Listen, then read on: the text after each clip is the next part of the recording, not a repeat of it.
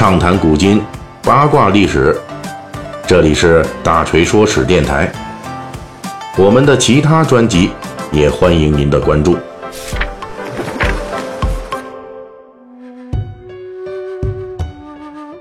好，今天哈《水浒》一百零九回，我们呢来接着谈这北宋徽宗朝的第一奸臣。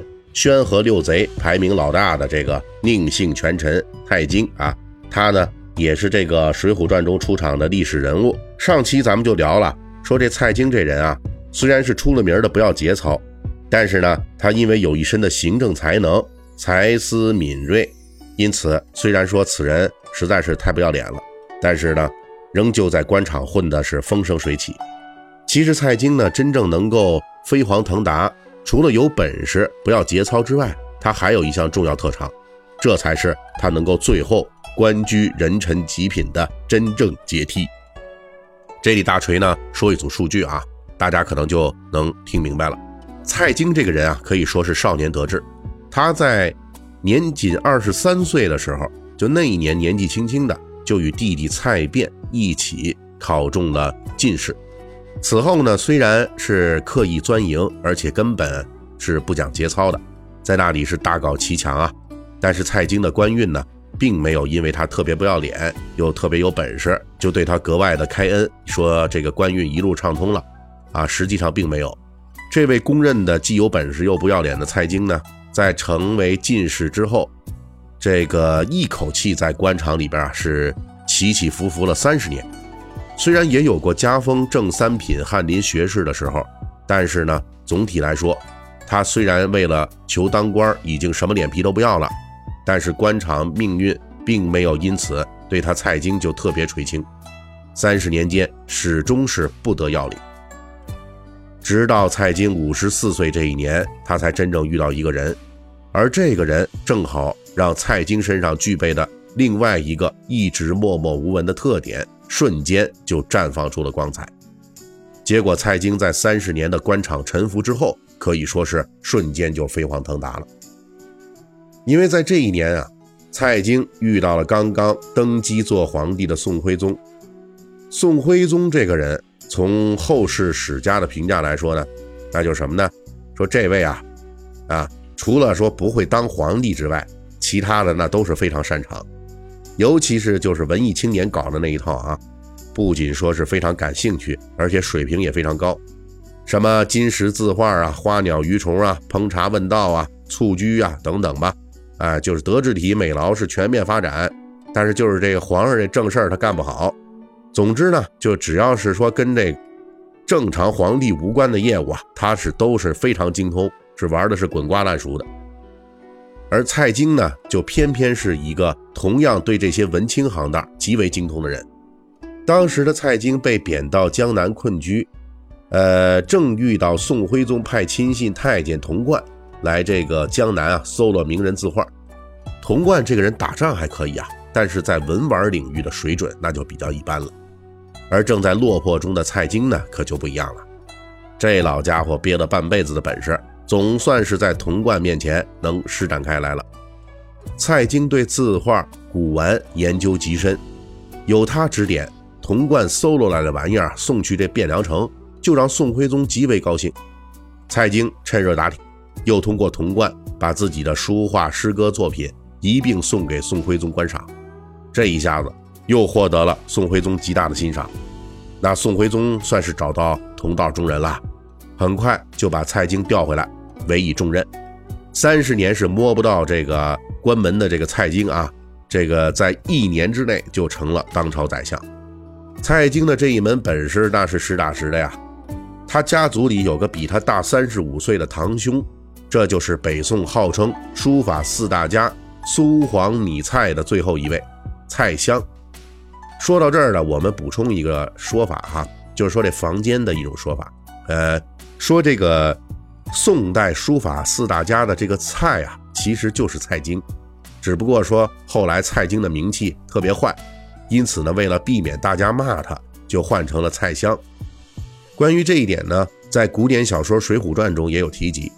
这就是说，宋江在江州犯事被抓以后，梁山这边呢智多星吴用决定假冒蔡京字迹，草拟书信前去搭救。当时书中借吴用之口写道：“如今天下盛行四家字体，是苏东坡、黄鲁直、米元璋、蔡京四家字体。”其实这种说法呢，呃，还真不是历史的真实的事情，也就是为了说明啊，这蔡京啊，在北宋时代的名声实在是忒臭了，导致呢，把他的这亲戚蔡襄也给牵连了。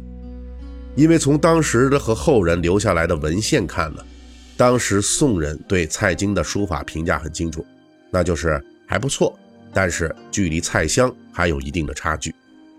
这可不是说锤哥我自己这么讲的啊。宋徽宗就评价过蔡襄水平比蔡京要高，而南宋的高宗赵构也有过类似的评价。因此可以说，在真实的北宋末年，如果非要把老蔡家一个人弄进宋四家中，那肯定不是排名靠后的蔡京。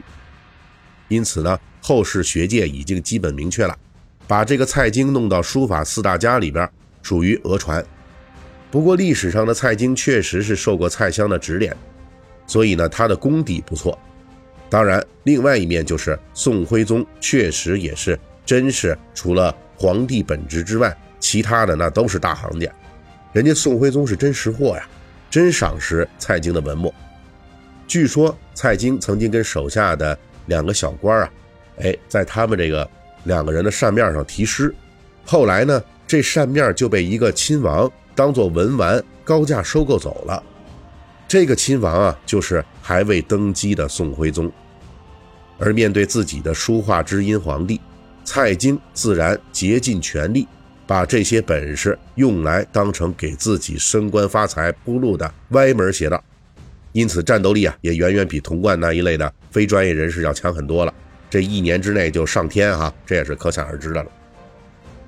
那就仗着这一身文人的雅趣与爱好。蔡京就与当朝皇帝宋徽宗成了好朋友，有了这么大一个大有来头的呃玩伴，这蔡京才能够凭借宠幸一举问鼎相权。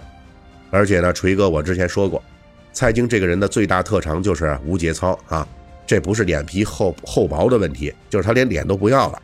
那这时候呢，他这个不要脸的特长又附加在自己的雅趣爱好上了。这就算是说把好玩乐的宋徽宗彻底给伺候服了。蔡京啊，不仅自己陪着宋徽宗玩，还想方设法纵容宋徽宗的欲望，绞尽脑汁的给宋徽宗搜刮各地的字画文玩奇花异石。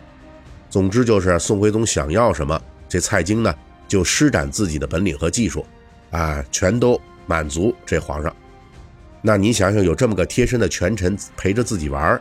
还能玩得这么好，这宋徽宗的玩心当然是得到极大的满足了，而满足皇帝的蔡京自然也就是权势滔天了。如果说光是陪着皇帝玩，那么也就是个皇帝的玩伴但是蔡京呢，却倚仗自己的玩伴身份，在宋徽宗面前硬是曲曲折折、前前后后当了十多年的宰相，这是因为他的陪玩要比别人还高一个层次。他有一种特别恶劣，但是又特别具有诱惑力的陪玩之法，这究竟是怎么回事呢？咱们这期就暂时讲到这儿，那么下期的时候，我们继续来为您讲这个东西。本期大锤就跟您聊到这儿，喜欢听您可以给我打个赏。